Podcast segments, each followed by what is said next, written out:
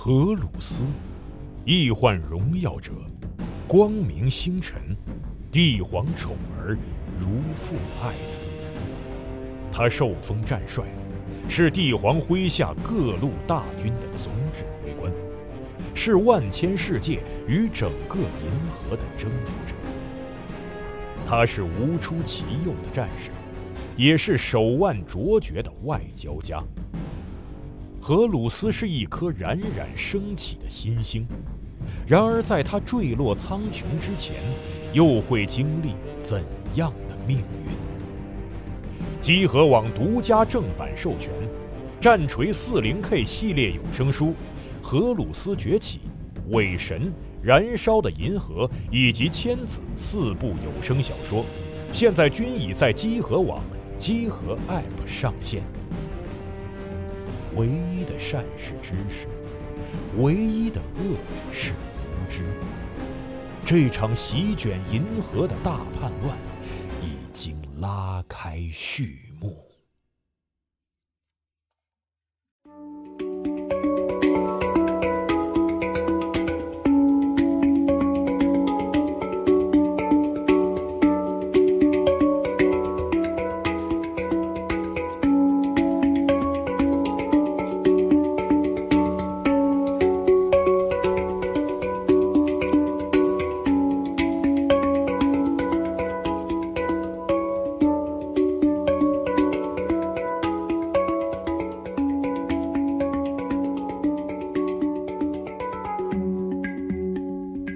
哎，大家好，欢迎收听本期独立游戏电台，我是 CT，我是 JF，我是饼干，久违了，这回好像是这周没有四十二了啊，哦，没有了，对他有点这个事儿有要忙啊，可能近期都没办法参与了。对，希望明年见。然后我们之后准备那个独立游戏直言会的直播啥的，也遗憾不能来了。嗯，只有我们仨，很遗憾，很遗憾。是，但是工作安排没办法。哎，是有很多本来就是抓壮丁抓来的。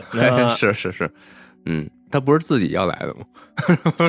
已经变成，已经变成是撞钉了。嗯嗯，他的第一期底下留言说不带我是吧？是，然后强制抓来。对，嗯，咱们今天不是先得聊聊近况，分享一下就是核聚变取消之后大家的心情。啊，现在 心情如何呢？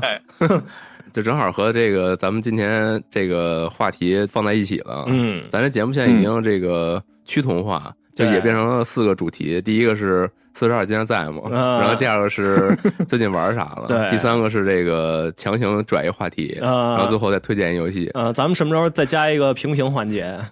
那那看大家了。嗯，那那今天就把这个二三环节模式化是吧？对，嗯，录电台模块化可以。是，那最近心情就如这回的主题呗，就是压力大的时候，你选择玩什么游戏？呃，也不一定是玩什么游戏，就是你会倾向于干嘛啊？干嘛？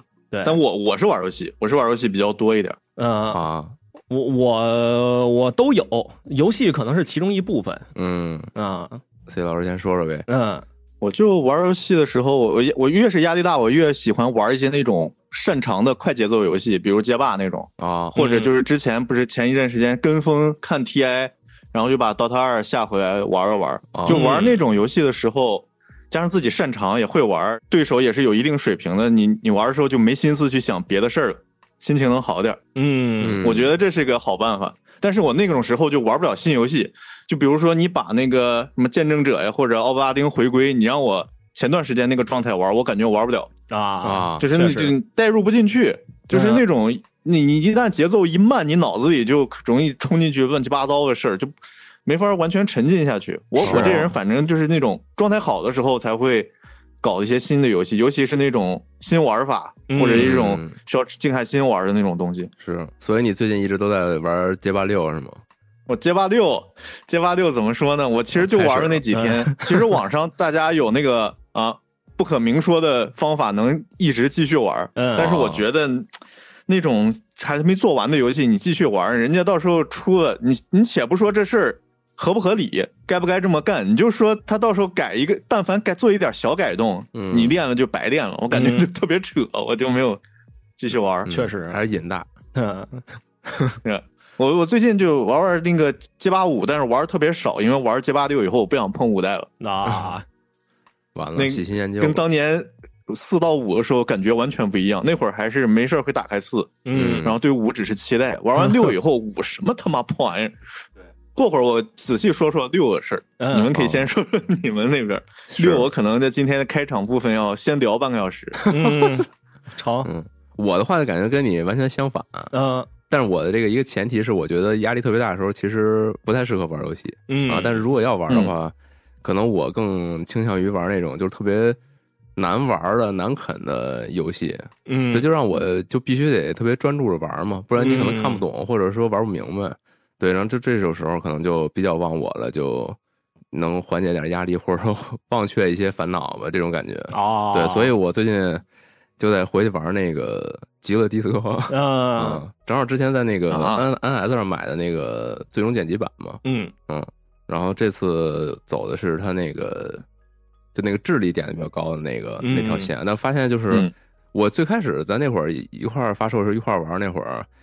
就我是选的，可能是那种感性的那条线儿，嗯，就它太多东西我根本看不懂啊，就导致就很劝退。那这次发现，其实真的应该玩他那个第一个给的那个那个加点的那个倾向，就是智力特别高，然后他特别懂，嗯，然后他就可以一直带着你给你讲，嗯，就是有什么这个概念你可能不太懂，你对这个呃政治啊、经济啊什么这种等等等的这些形态都不太了解的话，他给你掰开揉碎给你讲这是怎么回事儿，嗯，你就感觉。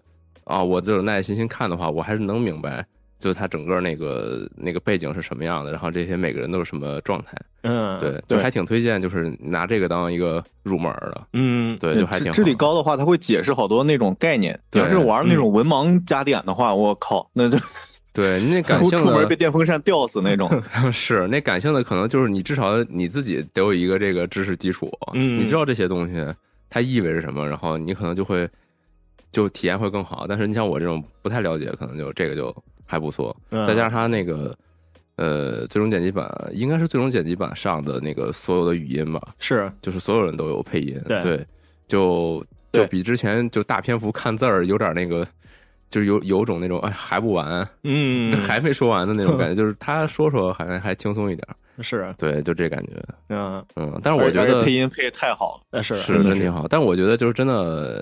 你压力特别大，或心情不好，或者特别低谷的时候，就还真的不太适合玩游戏。因为我我印象里那会儿就是上大学的时候，嗯，然后就每年到期末的时候，大家不就是就突击复习嘛，就是把这一年的把这一学期的，就是都在期末两周给学完。嗯，然后我们宿舍里有一哥们儿，就也挺爱玩游戏的，但是他他就挺容易放弃的，就是他觉得他可能复习不明白了，然后他就自暴自弃了，然后就开始打开电脑，把他电脑里现在装着的游戏。挨个玩一遍 哦，就我觉得还挺没意义的。就是你，你其实根本就享受不了任何娱乐，但是你就是强行消解一下自己的焦虑，有点逃避的意思。对对对，就是就是挺逃避的。然后你这样的话，我我就想说，你这你这压力大的时候玩《极乐迪斯科》这种游戏，那 我跟镜子聊个天就更 emo 了。对，就是其实这种东西吧，就是如果你压力特别大，你在工作中，你你肯定不能。释放这个压力，你可以找同事释放。然后你也不能就是，比如你实在是受不了了，你也不能崩溃在工作里。那你就把这个这个崩溃感留给你的这个娱乐娱乐和生活闲暇时间，我觉得可能会更好。嗯，就你玩到自己真受不了了，然后你你就就地发泄一下，可能都要比你在工作中受不了要强嘛。我就是这种感觉，这还挺微妙的。是对，那那。Jeff 呢？我我的话，游戏这块我跟 CT 比较接近，就是虽然游戏只是其中一部分吧，但是你想，我当时我高考的那段时间，哪怕是高考的那两天，我晚上都在疯狂的玩 PSP 上的初音。我操，那太牛逼！我高三一年 一点游戏没碰。嗯，疯狂玩，就是我感觉我压力大的时候，音游算是一个。比较常玩的一个一个类型吧，可以，就是我玩靠肌肉来玩啊，对，就是因为它音游玩的时候本身就是你培养你肌肉记忆的一个过程嘛，嗯，在这个过程中，我又属于比较不太容易集中精神的人，然后玩音游就很好的一点就是它能完美的给我提供这么一个完全不集中精神的机会，我操，那还挺好。就我玩的时候，就是虽然我一直在那摁，但是我的大脑可能一直在放空。我大脑还做题呢。呃，不不，我当年当年十十年前的题，现在还还都在脑海中。我那不至于啊，不至于，就是就是纯呃白日梦的一个状态吧。就我我也不太记得我那时候会想什么，但是我应该会想很多奇奇怪怪的东西。那就是这么一个状态，感觉就是还挺舒适的。我到现在也是，经常是那个有时候工作比较忙啊，或者什么的，晚上回家，哎，开个 DJ Max 或者什么的，就在那儿玩上个三个小时，就感觉是一种大脑的按摩一样。嗯，那就是这么个过程。但是其他游戏不行，我其实现在也有好多坑都在那儿堆着呢，但是就是最近这几周完全没有兴趣打开，一看那游戏就觉得我操不行。我你让我现在玩，我可能这辈子都不想碰这游戏啊！是你就是特别容易浪费游戏，就因为你没有浪费，你没有一个很平静、很很中立的这个心情去接触它，你就会把可能你自己不好心情，你带入到游戏里，觉得这个啊是什么垃圾，但其实。你真正平心平心静气的玩的话，它大部分还是值得一玩的。是，过会儿我就给大家讲一个我现场删游戏的游戏。然后那那我顺着这个再说一下，那个除游戏以外我会干什么哈？嗯，呃，基本上我能想到节目里能说的，是是是是，那节目里不能说的，咱过会儿结束再说。好，那我也不想听了。就就是可能还有两件事儿吧，我会干的比较多，在这种呃压力比较大的情况下，一个是那个我会倾向于去一个就是完全没有认识的人，也不需要我进行任何对话的场所去走啊，或者是在哪坐坐什么的。夜店？呃，不是，那那倒不至于，夜店我还真没去过，因为太吵。呃，这就是比如像我，我当时在美国的时候，呃，有时候会想比较多呀，压力比较大，就觉得哎呦，自己之后到底应该干什么呀？去那种谁都不认识的街区，那那我现在已经可能已经死了，直接就是把这个自己的意识交给别人。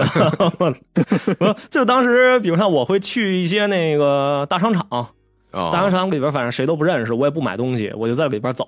然后找个店吃个饭什么的，我然后就是心中批判这些消费主义。没没没没没，我我也不想这些。其实跟我刚才说玩音游的那个差不多，就是我就是单纯漫无目的的在走，然后我脑子里边也是就就瞎逼想嘛，也可能跟这个现实生活毫无关系的一些事情，然后就也是一个相当于放松大脑的这么一个过程吧。嗯，那那我自己就就发泄这件事情上，我不太倾向于就是。通过这种肢体上的这种 行为去发泄，肢体上的行为，你这我我这就是想概括一下，但是又想不到什么很好的词汇。你不是说录完再说这些事儿，就是还是更倾向于精神上的放松。那然后还一种就是我会我会看演唱会。就是我，我家里边买过好多那种蓝光碟的演唱会什么的。嗨，我以为你说你要去现场看，没有现现场现在没机会啊。啊是，要有机会我肯定愿意现场去啊。那没有的话，我就只能买盘看了，听点音乐会啥的。呃，就是会会有那么几场那个音乐会，我一直很喜欢，然后就会时不时的拿出来看一看。我操，高高雅了。呃，我操，那那也不至于啊。是，就说到游戏外，游戏外的解压方法，我有一个。老方法就是去回去看哆啦 A 梦。我操！我操！嗯，我操！那永远一一生最爱的片儿就是这个系列。嗯，就是不管不管是找那个新的 TV 版呀、老的 TV 版呀、漫画呀，还是那个剧场版也好，反正就是喜欢去找哆啦 A 梦看。嗯，那你不得看看现在那些放松重新配音的那些搞笑哆啦 A 梦？幺九幺幺美国视频越越看越 emo 啊。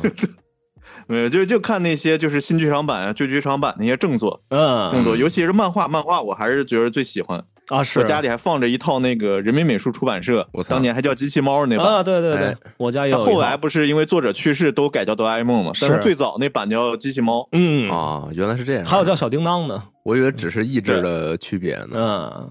我突然，我突然想起来，是我最近发现了一个解压方法，特别好，嗯，就是去看历看历史书。我操，就不是不是那种解析历史的，就就生逼看二十四史。我操，太可怕了！挑一段自己最喜欢的，你这不还是就是把自己往极端里逼吗？对，把自己看懵了不是看完这你就觉得我靠，你这什么破事儿啊？我这点算啥？我操！可以，古人都太苦了，咱现在你也不能这么比吧？咱办一核聚变跟他们治国也不太一样吧？哎呦，我又没说治国，就是单纯听着很危险，单纯的就是被被这事儿治愈了。哦哦操，可以，呃，比惨大会，嗯，是，就是看看看更惨的嘛。那。我的话，我觉得真的想缓解一下，还是一个比较简单轻松的方法，就是我前一段时间，可能这几年吧，我一直热衷于听那个，就是那个 Chill Music 电台的直播啊，他会有人就是一直在那儿，他可能也不是有人嘛，他可能就有个歌单儿，嗯，然后一直去播那种 Chill Music，嗯，然后他呃隔一段时间，可能一个季度还会有一些汇总的那种经典的视频放在一块儿，嗯，对，就这些东西。工作听，或者说是你就去干一些那种就是不需要特别集中的事儿的时候，你就听着它，就还挺细水长流的解压的，就疏解你的一些焦虑情绪了。是你听着听着，你就觉得哎都没都没事儿，就这个世界太 peace 了。看着，尤其是他那里边都是一些那种，比如什么小狸猫啊，嗯，然后小女孩写作业啊什么的一些那种循环动画啊，在那块放着就特好，真的建议大家。找就找几款嘛，反正就现在有好多那种，比如说游戏音乐的 remix，嗯，也是给你做成那种就是低保真的那种音乐，嗯，对，或者说是纯粹的就是低保真专题，嗯，还有那种爵士低保真专题，就这这几种都是特别适合，就是其实就是前几年咱们说的那作业音乐嘛，嗯，就是有有那种有那种专辑，然后一听十小时连播尽享什么 什么什么那种，对，就听这种就挺好，嗯。对，大概也就是这些吧。玩游戏感总觉得不是很适合。对，看你玩什么，我只能接受一些能让我大脑放空的游戏。嗯，稍微动点脑子的就不行。是，来，那那咱们进入 C 老师的半个小时街霸六环节吧。行，那咱们先走吧。因因为这是独立游戏电台，所以我觉得这个得放在开头讲，这个讲完拉倒。就请。咱主要咱们站内居然没有录一期那个激浪，我看西总和杨指导录了一期那个视频，嗯嗯，就是我这边有点憋，我再讲讲大概我的感想吧。是，一会儿我把他们俩叫过来跟你录激浪，因为因为感想很激烈，就是这游戏我操太好玩了，对街霸五是全方位的超越。哎呦，你我我玩了其实就根本就不久，我我那几天。第一天他晚上疯狂宕机，就那服务器连不上。啊，连不上，你这进去连训练房都进不去，因为他没有开一个专门的训练模式，你必须得去他那个街机虚拟街机厅里找一个机台才能进训练房啊，是，所以你如果他服务器宕机，你就完全进不去了，特别烦，太火了。然后虽然直播了几个小时，然后后几天我不是去隔壁城市给朋友当伴郎去了，嗯，然后就等于错过了最后一天，就一整天没玩，但是就这几个小时，我就觉得太好玩了，哇，是尤其是跟街霸五相比，因为。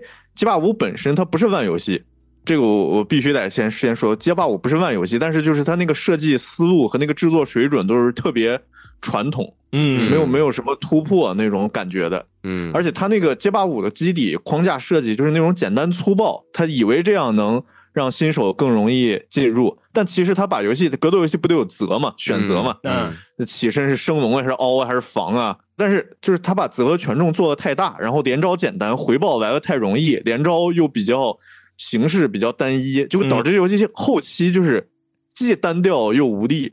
就是高手过招也会有精彩操作，但是看着看着你就觉得视觉疲劳啊，感觉就是哎呀，就那几套。那看比赛，那高手厉害是厉害，就那就那几个套路在来回打，嗯，感觉那个疲劳度来的比街霸四快了很多。这这也就是为什么好多这街霸五的中后期那些街霸四的当年的集锦视频老被在 YouTube 上被顶上来，嗯，然后大家都在底下怀念，说当年的游戏虽然难，也一堆问题，但是至少比较丰富。是，嗯，现在更多是心理心理战了，是吗？就是 对，就是心理战，就是猜拳太过了。嗯，那六代就是我操，新系统给你加满了，那游戏里变量爆炸。嗯，就是第一个，它加了一个斗气系统。斗气这个系统是一个六格的一个槽，这个槽开局就是满的，开局就是满，然后它可以干什么？我跟你说，我给你念念这个斗气的用法，它可以放 EX 技能 啊，然后它可以放斗气迸发，是一个可以把对方打破防然后击退的一招。然后如果打康的话，看起来有点像反击一样那个动作是吗？把别人弹开。对对对对对对对，哦，还可以架住对方的两段攻击，霸体两段，把对方打康的话，对方还会吸崩，就是慢慢跪下倒下，那会儿可以连招。哦，那变然后这个斗气还可以 blocking，嗯，就是街霸三街霸三那个 blocking，就直接完美格挡掉敌敌方的那个攻击。嗯，如果你摁住 blocking，就是中拳中腿不不放，然后在前前的话可以位移取消普通技能，就你远处一个重拳捅到他了。然后你直接就是摁住 blocking 的键，然后取消前前，有点像街霸四的那个 S A 取消，就可以直接向前，然后继续连招。嗯，听着就难。然后这个斗气还可以防御反击，你防御的时候把别人弹开，嗯，就是街霸五的微反。嗯，就是这么多功能，然后这个资源再上来是满的，这不像过往，就是这种资源肯定都是空的，慢慢挨打呀或者打人才会攒。而且这个资源能干这么多事它就是很不够用。你一旦把这个斗气用完了，你就会进入一个大不利，你啥斗气技能都用不了。然后如果被人斗气迸发在墙角打中，还被打晕，然后别人用普通波打你，还会磨血给你磨死。就是你斗气没了的话，你得等半天才能恢复，恢复期就是啥也干不了。只是按时间来恢复，还是说是你按时间按时间啊？你你就一般尽量不给他用完哦。那是那就这就造成一个结果就是。每个人斗气都有这么多用法，那你每个玩家对斗气的理解不同，会让所有人打法根本就不一样。哦，对，这肯定能给对战弄来更多的变数。每个人有自己的风格和套路，就光这一点，我虽然目前这是好多人已经开发的这游戏开发挺厉害了，嗯，就是哗哗连招，然后斗气什么时候释放了，就这会儿一个简简简简单单的封闭测试，大家已经开发出好多玩法了。我不敢，我都不敢想象，到时候正式版出来，第一版说是要有二十二个角色嘛？嗯，对。那这么多人，加上这么丰富的系统，那估计这个战斗应该会挺好玩。嗯，确实，这个游戏他把新手入坑这事儿，我觉得他给弄明白了。嗯，就是现在好多格斗游戏都喜欢让新手容易入坑嘛，说降低格斗门槛什么的。但其实我一直觉得这事儿本身就是一陷阱。嗯，对，是让新容易让新手入坑这事儿，其实就是图一乐，就说说是图一乐的，因为。好多格斗游戏一边把门槛降低，把天花板也降低了，嗯嗯，就导致那游戏再高的高手打出来也就那样，就看着一般。是，然后街霸六这回是他一边把准入门槛降低了，他加入了那个现代模式啊，就是简易出招这些东西，他一边把这个游戏的操作上限给提升了巨高。你听我刚才说那些，又可以 blocking，又可以霸体，又可以取消，嗯，然后你又得计算这个资源怎么放 ex，怎么分配，其实它这个天花板更高了。是，嗯。这然后出来就好看嘛，嗯，对，嗯，而且他出那个现代模式，我感觉其实就是给大家骗来玩的，是 因为那个纯纯现代模式，它那个简易操作模式很不好用。如果就是传统的搓招，比如说偶尔几个招弄成快捷模式，比如大招弄成一键，那样可能会更好一点。是，他这个就是故意这么宣传，故意这么宣传，然后他不还搞那个捏人系统嘛？还有那个世界探索系统，还有那个大厅。其实都是让休闲玩家进来，你哪怕你玩的特别烂，但是你能到到处逛，呃，到处收集东西，收集癖可以收集点东西，然后甚至你可以在街机房站旁边看别人打，嗯嗯，这这就这个事儿，你能你能干的事儿特别多，但其实本质，它把本质保存的特别好，本质还是一个特别硬核、天花板特别高、可操作水空间特别大的一个格斗游戏。嗯，我觉得这这个做的特好。是，如果你是普通玩家的话，你就。哪怕你开个现代模式，然后你这游戏还有一种特别那种道具赛，就是打打比赛，旁边会有炸弹，然后 场地里冲个牛，嗯，冲完你必须得跳，你不跳会被牛 顶飞，就有好多这种乱七八糟的模式，基本上就把那个高手跟新手那个水平线给拉。拉的比较平均，嗯，是，就新手也能玩，但是高手的话，你想比较核心的格斗游戏玩家，你想正经玩，还是能玩特别好。嗯。嗯，它等于区分了你这个高手玩家的竞技追求，还有这个普通玩家这个瞎玩娱乐这种，是。娱乐追求，欢乐欢乐也特好玩。对，你想想那两个人就是打打起来，就是地上乱七八糟扔道具，整点道具赛，有点像那个任天堂明星大乱斗里面那些乱七八糟的模式，是。可以发挥自己想象力去去创造一些玩法嘛？对对，我觉得格斗游戏像街霸五和其他现在格斗游戏，其实也都在做那个降低连段难度这个事儿。那是你知道为什么这么做？我现在想明白了，因为格斗游戏里连段难度是最容易去降低的。嗯，因为这个事儿本身，它对于格斗游戏来说，你把招搓出来看起来是基础，但其实并不是必要的事儿。是，嗯，最难的还是那个心理博弈、力回。掌握两方的距离，然后你熟不熟悉对方的打法，然后你是什么打法，能不能克制对方，什么时候出招最最有利，什么时候不能出招，这些才是最难的。嗯，就跟学武术一样嘛，学武术你学个架子，学个招式本身都不是最难的，难的是你上场能给它用出来，而不是被人摁着打。是 是，之前那个我看那个自由装备有几个 YouTube 上主播，他们就做过那种挑战，就是比比时间嘛，就是选一个角色，然后玩他的那个 combo 的全套的挑战，然后看谁时间更短，然后就那些顶尖高手。没一个就能能就是全都顺利过去的，总得有几个 combo 就卡住打不过。但是这这也没办法，就是人家本身那个自由装备打 combo 难度就高，再加上实战当中其实能用到的机会也不多，那那也没办法。对，这也不完全看这个嘛，这是连段连段是一个很重要的基本功，但在格斗游戏里它绝对不是最重要的，尤其是在现代这些格斗游戏里，嗯，它就是在弱化这块儿，因为。可能他觉得这块儿就是卡掉的人太多了，因为好多不玩格斗游戏的人真的就是用龙，他整一个下中腿接一个波，他可能要练好久。嗯，就是他不熟悉摇杆或者不熟悉格斗游戏这个出招逻辑的话，因为现在好多游戏都是习惯了，就一摁一按一个按键就出招嘛。嗯。嗯，在目前这个年代来说，是个可可以优化的地方。嗯，所以把这块优化还是挺好的。是，然后这个游戏本身系统。就是本身的游戏制作的系统也感觉强化特别多。因为刚才不是说了可以捏人，可以探索大世界，休闲玩家也能逛街看比赛。嗯，它最主要是它从那个就像 DOTA 呀这种成熟电竞游戏里吸取很多经验。它整了那个大的街机厅，然后在街机厅里可以弄一个比赛场地，然后可以在线看比赛。它的练习模式也变得特别精准，那个帧数表现细的呀，我跟你说完全都不用调出去看帧数表了。尤其你看别人打的时候。对方防御，它甚至显示负几帧。对，关于这帧数表现啊，我前两天看咱们站内有有一个翻译的一个视频，嗯，他讲解了那个啊，也不是翻译视频，好像自己做的视频，嗯，讲解了就是现在的这些格斗游戏的这个网络延迟是怎么优化的。嗯，对，然后他提就是有提到像现在的这个 G 八六以及呃最近那个是呃就最新的那个自由装备，嗯，他都用到那些比如说回滚啊这这些机制，嗯，就他就解释这些机制是怎么工作的啊，是。然后我作为一个大乱斗玩家，我就非常羡慕，因为大乱斗根本不用这些东西，就就是你联网必须强行顶着，那是多少帧？线上好像是有，我有点记不清楚了，反正是最快最快，他也要顶着那个那个帧数的延迟去打，所以很多东西，就大刀又是一个那种特别吃帧数连段的那么一个游戏，就就非常痛苦。哎，对，看街霸这这一代的网络联机质量，那真是提升巨大。虽然就是它那个服务器，因为在测试的时候老出问题宕机，但是但凡你只要连进去跟人打。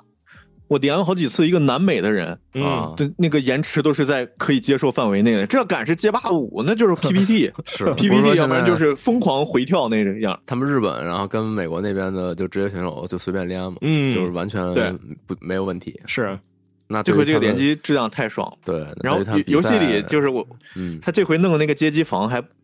我感觉是目前我见过，包括那个，因为 A R C 那些格斗游戏也喜欢弄那种街机房模式嘛。是，但是这个这回街霸街霸六弄的这个感觉是最有街机房感觉的，因 为你在街机厅街机房里，你选一个房间进去，然后经常会搁那转，然后看大家各种呃奇形怪状的玩家在那块 打架，然后你会看到某一个机台旁边围了一圈人，然后你就知道哇。那里面有高手，然后你也过去看，你你你说你就说这感觉像不像小时候逛街机厅那个样子？嗯，那那个情怀感感觉拉的特别满。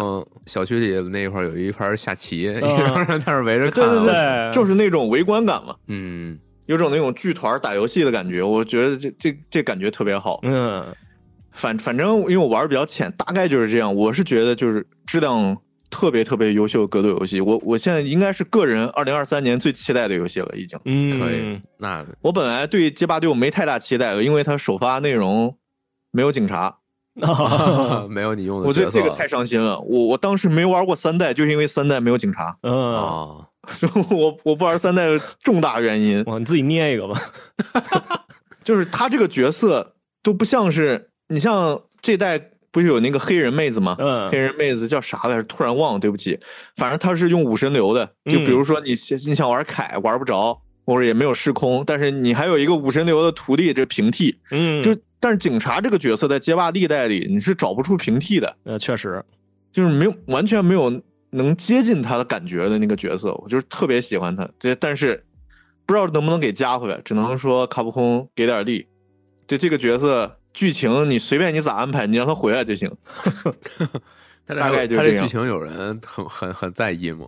还是还是说这样剧情还是有我我个人不是很在意，但是有挺多玩家是挺在意的，嗯，就会研究剧情里发生了什么呀，然后各个角色之间的关系啊，然后每个角色就在剧情里的战斗力啊这些事儿，大家讨论的人都一直特别多，嗯。嗯，你毕竟这游戏太火了，只要是。火的游戏，肯定就会有好多人喜欢这一块儿，对。然后它剧情虽然有时候就是前有点前言不搭后语吃书啊，但是它毕竟人设都立的特别好，嗯，你看那里面多少人气角色呀。反正这次新的这个，甭管从网络上呀，还有它的这个玩法，还有它的这个美术啊，制作水准，对这些真的特别眼馋。因为咱之前不是做过比赛吗？嗯，我操，我就现在非常希望六咱也还有机会能做，但是但是恐怕只 是恐怕只是希望一下。哎，是，嗯，哦，对，顺道一说，这游戏最屎的，目前让我觉得是音乐。啊，是吗？他音乐把每个人那个重新编曲编的，就是六亲不认的。我操，这这点让我十分不满意。我我觉得卡普空这块得重新想想。他虽然再街头，也不能就让大家认不出来呀。嗯，再嘻哈，赶紧微信问他一下，你你是不是得重新想想啊？行吧，那咱们还是回到 indie game 吧。对，终于可以开始正题了。正真半个小时，我惊了。完了，可能大家走的差不多了。这什这期怎么回事？我操，能不能写明白？说一大堆术语，完了。嗯，行吧，那那谁来先开始？最后一环节，每人一个游戏。那啊，这别一个呀，这我这儿不止一个呢。没事，你就吃了四十二这份了啊。呃，行，那那我先说吧，我先说这个刚才提到这个最近怒山游戏的一款游戏吧。嗯。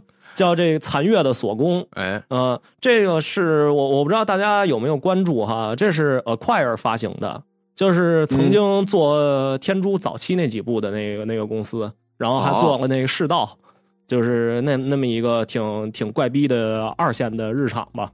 然后这游戏是他们发行，呃，制作呢是一个叫 k a i l Panda 的公司，就是青蛙熊猫这么一个公司开发的。他们这公司有点抓阄起的名吧？呃，我我查了一下这公司的情况，呃，他们至今只做过几个手游，然后把这几个手游呢移植到了 Switch 上边，就都是那种小游戏，就跟什么那个家里藏游戏机啊什么的，就就那种那种风格差不多。这突然一下子呢做了这么一个 DRPG，我先说一下这公司哈，他们在这个官网上面写了一个他们的这个相当于是企业文化的一个东西。我大概翻译一下，他意思是说，我们的目标呢是想把这个有趣 s i o i 这么一个东西，把它做成一个有形体的东西。嗯啊嗯，然后想要这个填补这个玩家心中的空缺，让大家呢能够在这个寂寞的时候啊，或者是觉得这没什么事儿可干的时候啊，哎，能够这个帮助他们，让他们这个得到一些满足。啊，这话说的也太大了。对，话那那没办法，你企业文化这个本身就是得往大了说嘛。呃，当然，放哪个公司都可以说。对，是的，那咱咱不也是在填补大家这个独立游戏这块的空缺嘛，对吧？啊，这呃，我现在先把这话放在这儿的意思，就是想让大家就着这话听我接下来要讲的东西。啊，完了，这个这款游戏刚才我也提到是一个 DRPG，又是我最喜欢的这种第一人称走格子游戏。啊，但是它的特点是什么呢？它是一个黑白的画面，就是基本上主要颜色就是黑和白，中间会穿插一些什么红色之类的小点缀。然后它是一个走这种日式和风路线的这么一个画风。它这个系统这块哈，咱不说它很像初代的巫术，它就是初代的巫术，就是一九八一年的那个那个巫术。嗯啊呃，然后挺好的嘛。呃是。你这么看着其实挺好，然后包括说他用这个比较先进的技术，比较优质的这种画风吧，也算是你你可以把它当成一个翻新的巫术，嗯。啊，然后你说系统这块儿，这个为什么我说它像巫术呢？我跟大家这个列举一下哈，有一些地方，比如像说你在捏你的这个冒险者的团队的时候，嗯，他上来选完种族，他会给你一个所谓的 bonus 值，就是这东西你是可以反复刷的。就是它相当于是你定下这个值以后，你在加点的时候，就你会获得这些额外的点数，可以加到你想加的项目上。呃，然后呢，你的角色它是有善恶中立这样的一个倾向，然后这个倾向呢会影响到你一些技能的使用，还有这个角色的一些，比如像复活的可能性啊什么的这么一个东西啊。然后你在游戏过程中也可以去通过一些特殊手段去改，但是这这就属于一个。因为当年嘛，那八十年代游戏也算是一个想丰富一点玩法，但是又做的没那么深的这么一个系统吧。嗯啊，然后呢，还有这个职业这块可以转职，还有一些上级职业，就是你可能得把你把这个角色的数值练到一定程度，你才能转一些上级职业，什么贤者呀、忍者啊什么的这种啊。然后像是魔法，魔法它是没有 MP 槽的，它是分等级，每个等级你这人现在就能用几次。你每次下地城可能那火焰魔法你就能用三次，你自己看着办，就是这么一个设定。还有一些比较这个可能现在看着会比较操蛋的设定，嗯，比如像刚才我提到的复活这块儿，嗯，复活是看看运气的，就是他死了就彻底死了。你这人死了的话，你可以选择复活他，但是呢，他就他会给你出一画面，念一首诗，然后最底下给你出一个他是否成功复活，如果失败。啊，它会变成一个灰化状态。这个灰化状态呢，在游戏里边有一种特殊的最高等级魔法，就是它是可以解这个灰化状态的。但是如果你没有这个魔法，然后你再去尝试复活它，再失败，这人就永远的就不存在了。我操，挥发了，对，他就彻底挥发了。对，行吗？啊，这是有这种设定，这也是那你那人就少一个是吗？你重新，你只能重新再建一人，再加进队伍里边，从一级开始重新练去。哦，就这么一设定啊，还有像你开宝箱，开宝箱也是这种 D R P G 的经典设定了，就是你打完战斗以后给你宝箱，你首先你要观察它，就是你要判断这宝箱有什么陷阱，有多少个陷阱，是什么陷阱，然后定一下先，你再找一个人去开这个，去去先破解这些陷阱，破解完再开，这什么霸凌活动？开开以后的这些道具你得去鉴定啊。啊。就是这么一个还挺传统的一设定吧啊！但是这游戏里边呃，给宝箱开碎了没开开？不是，它有很多种方式可以开，就是你可以让你的盗贼去开锁，你可以让你的法师去用这个魔法开，你也可以让你这个力气比较大的直接给砸碎。啊！但是我至少这个我观察下来，你用哪种方式，只要它能显示成功，那它就不影响你这个宝箱内部的东西。嗯，就没有打碎这一说。嗯啊，比较可怕的其实就是它，它到这点都是完美还原的，就是它这宝箱里边陷阱越往后越操蛋。就你前边可能只是给你一个小伤害，到后边，比如像说有个什么小铃铛，你一碰，给你招几个他妈精英怪过来弄你。然后还有那种，就是一开几就三个爆弹一起炸，然后就直接都死了。然后，然后还有一个像那个这座的特殊设定，就是有一个墨，就是墨水的那个墨啊，那侵蚀你的这么一个，就相当于就能强行减你的血上限的这东西。哎呦，他那宝箱里也有这陷阱，你开就直接什么那个血上限减一半什么的，就这玩意儿。怎么怎么消除这个状态？呃，花钱回回据点花钱去消。哦啊。这这还甚至还有一个最牛逼的哈，我没踩中过这陷阱，但是这陷阱太牛逼了。有一叫那个蝴蝶之梦的这么一陷阱，是这个是这游戏里边最高级的一个陷阱，中了的话是直接给你时间回溯，就是给你挡上了。你升的级，你拿的装备什么的，全都给你回溯到之前的一段时间。那不还是给你挡上了吗？对。就特牛逼，我虽然没中过，但是就看着还挺牛逼的。然后这个太疯了吧？对，就这这游戏就挺牛逼的。呃，然后我我再说说这个它的特色哈。这刚才也说，它是走这种和风的路线。它这个剧情设定挺简单的，就是说这个，哎呦，这个世界即将被墨侵蚀，然后好多生物呢被这墨侵蚀以后会变成怪物。啊啊，对，听着都啊行啊。然后主角呢就是所谓的叫墨灭者。他们就是一一个小精英部队嘛，就是要去这个探查这些被墨侵蚀的地方，然后去净化这些墨，阻止这个世界被毁灭，就是这么一个设定。嗯啊，然后它这里边吧，好多这种经典的种族啊，还有职业吧，都用了一些很很奇妙的，就是日文的变种。就你比如像这个 monk 这个职业，就这这这应该武僧啊，对武僧，他叫斗狗，僧，僧侣，对。啊，斗是战斗的斗，然后狗就是那狗，嗯，就叫斗狗。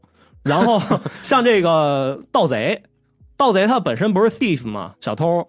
然后日语里边他念作 thief，，然后 thief 他又拿这个汉字给你写的，写作赤夫。我一进去我一看，我操，赤夫是什么东西？那号吗？操！然后然后一看，哦操，是盗贼，是一红鬼。然后这个 矮人 dwarf 嘛，他这里边叫达摩夫，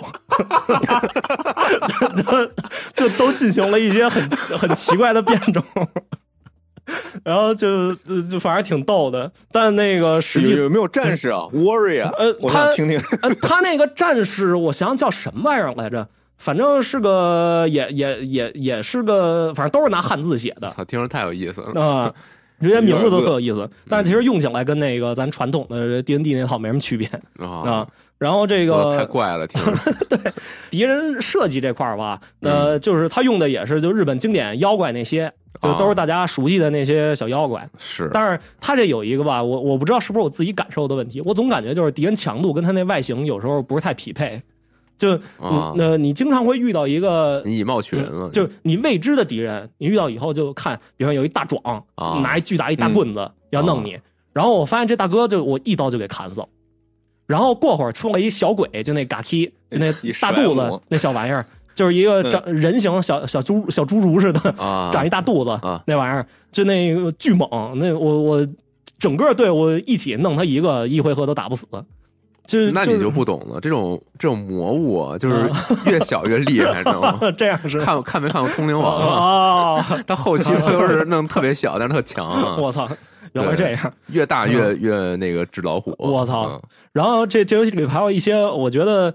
虽然没到说不能接受的程度，但是长得还挺丑的敌人呢。我操！就是那种什么空中飘着一小丑脑袋，中间还被劈开一道子，就那么一玩意儿。那你对妖怪还要求这么多？我操！就是单纯的抱怨一下，好吧。而且他是用的那种 Live 二 D 的特效。然后每次那怪物弄你，他那脑袋还会嘣那个，我操，变啥动静？变大一下。您您把这麦克风打下来，他那个怪物也不会变好看。对，确实，那个还是别那么激动了啊。就反正就是他做了一些很很简单的特效，然后然后觉得就更更丑了。哎啊。然后哦，还有一个就是盘坐在那儿的一个，反正用魔法的这么一个人形的怪，他每次一攻击就是脑袋突然膨胀一下，就就觉得做的特恶心，你还不如不做呢。呃，这这是这是单纯个人感受哈，那个也也无伤大雅。这那到时候辛苦轴组大哥给给把把他说那几个都给放时间轴里看看。不是，那我还得把游戏下回来是吗？我不想下。是你给人截个 GIF 啊。然后这个我再说这这游戏进行方式啊，进进行方式其实也是那种很简单直接，地牢探险那套，就是编成一个队伍，然后就下地牢去什么。打敌人啊，开宝箱啊，开机关，然后等自己续航差不多要到头，你就回去。回家啊，回去恢复整顿，这个卖装备，买买点新装备什么的。啊，然后就这么一过程，加加点儿。对，呃，哦，顺带一提哈，这游戏的除了初始之后，那个它加点是系统自动加，你不能自己决定。那他怎么知道你这人不都是自己捏出来的吗？随机的，是啊。而且你知道这游戏随机，对这游戏随机有多牛逼吗？它的随机是有可能会给你减点的，就是那这凭什么呀？我一法师，我升级以后，他的智力减了一。明白了，明白了，怪练成嘛？对对对，就是怪练成。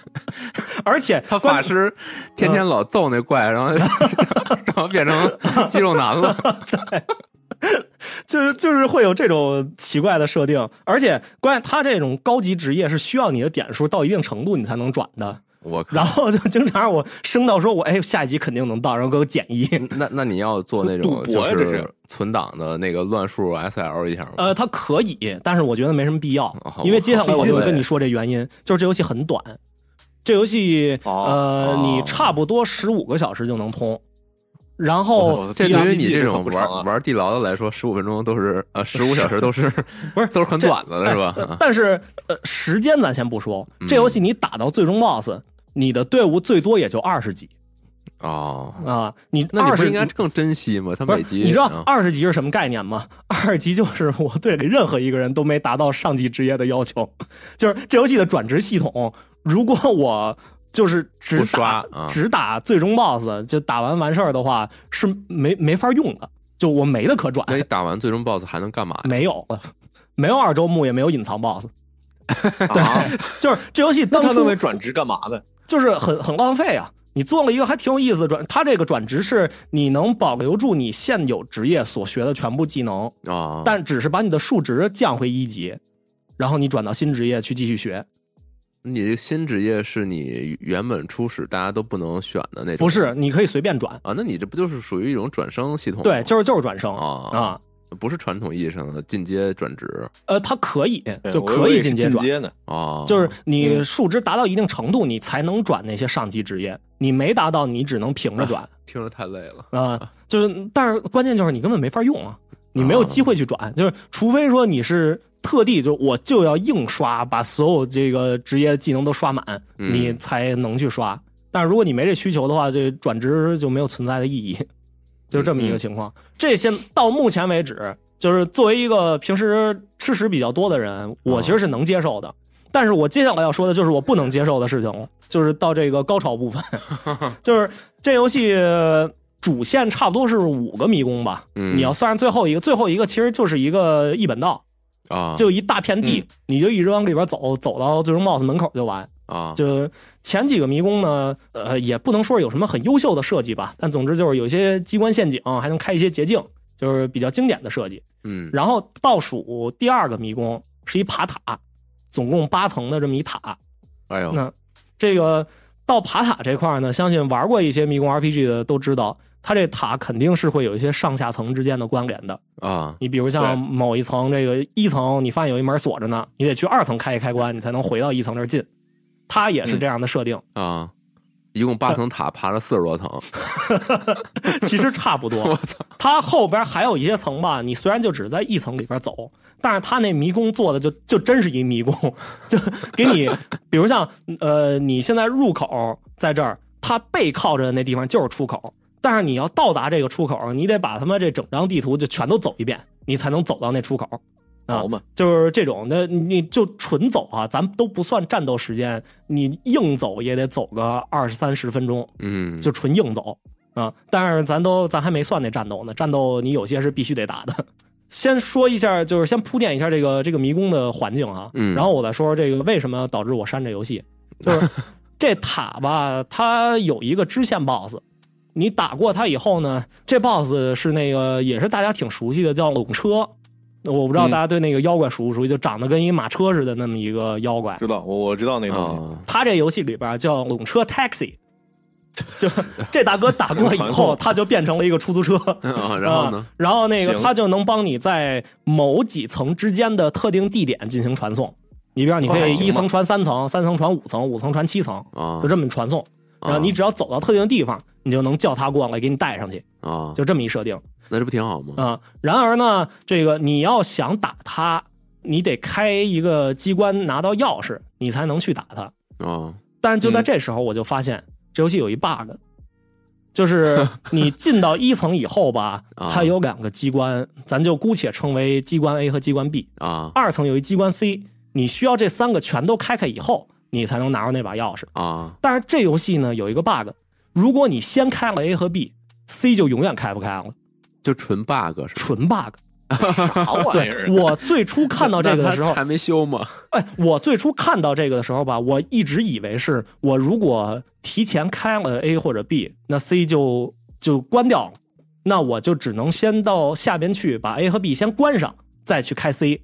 我是这么以为的啊，然而完全也不行了，就 A 和 B 开开就再也关不上啊。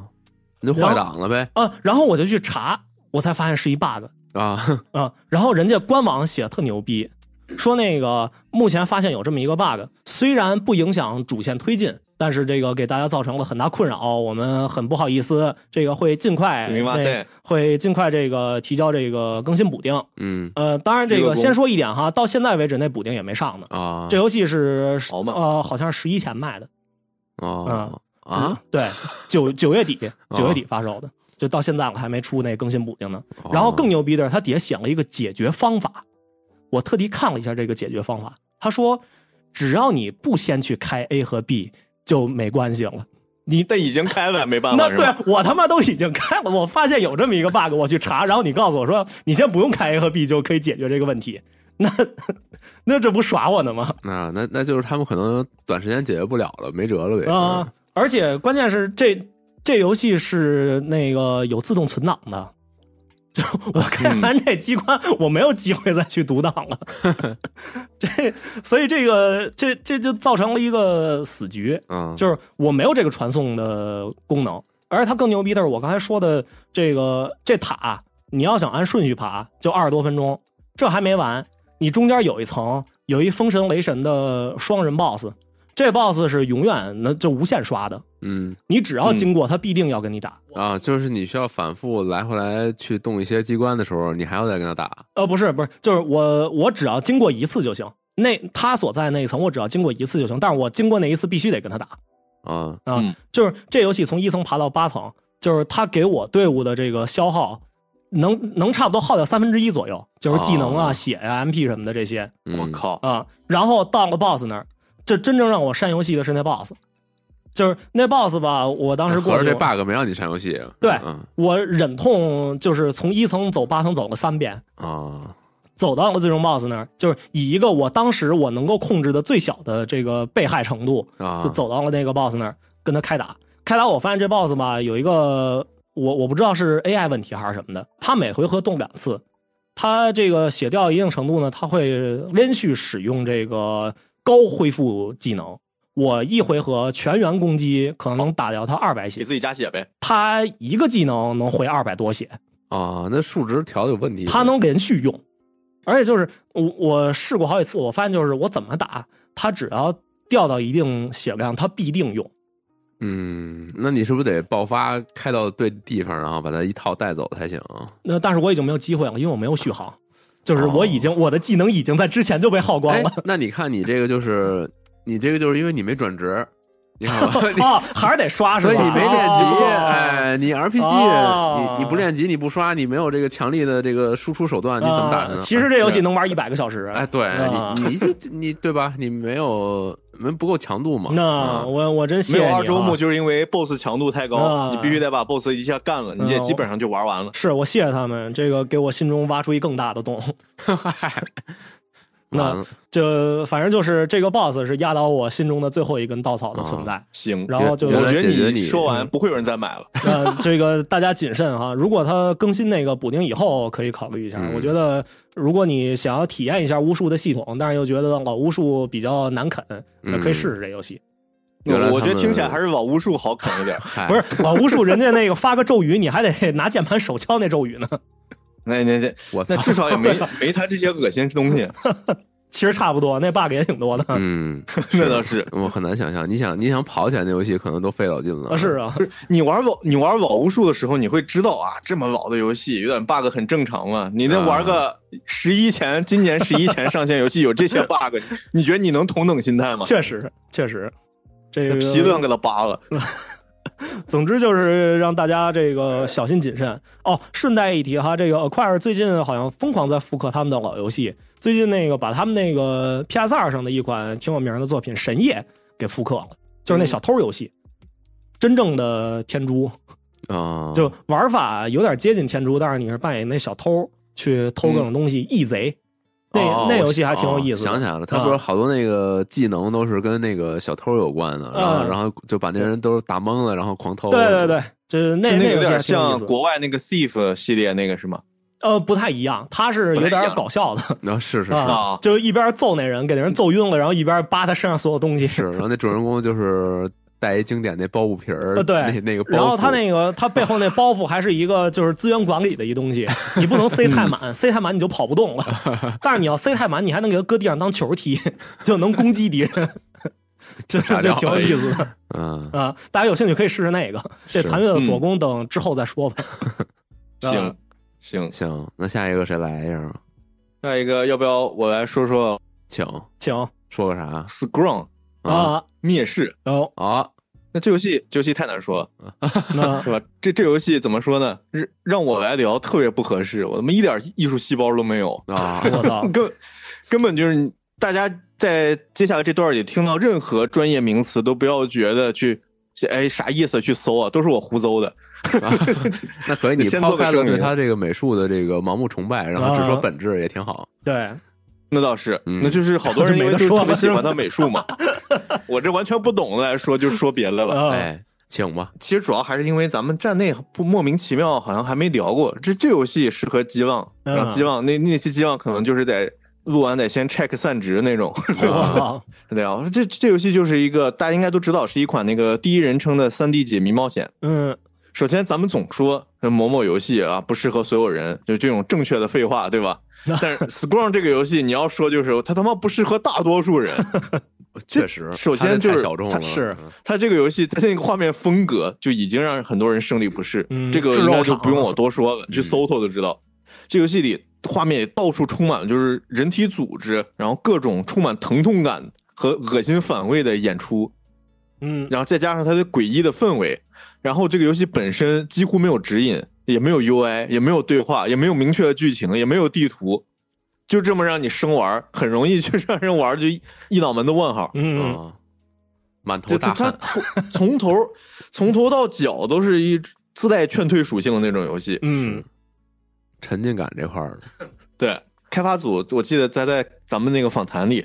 就是翟瑞做那个访谈里那那个聊过为什么要这么做游戏，然后大哥的原话就是：你做过噩梦没有？你在做噩梦的时候，肯定经常会发现自己在一个陌生又可怕的环境，那这时候会有人跑来教你要接下来做什么吗？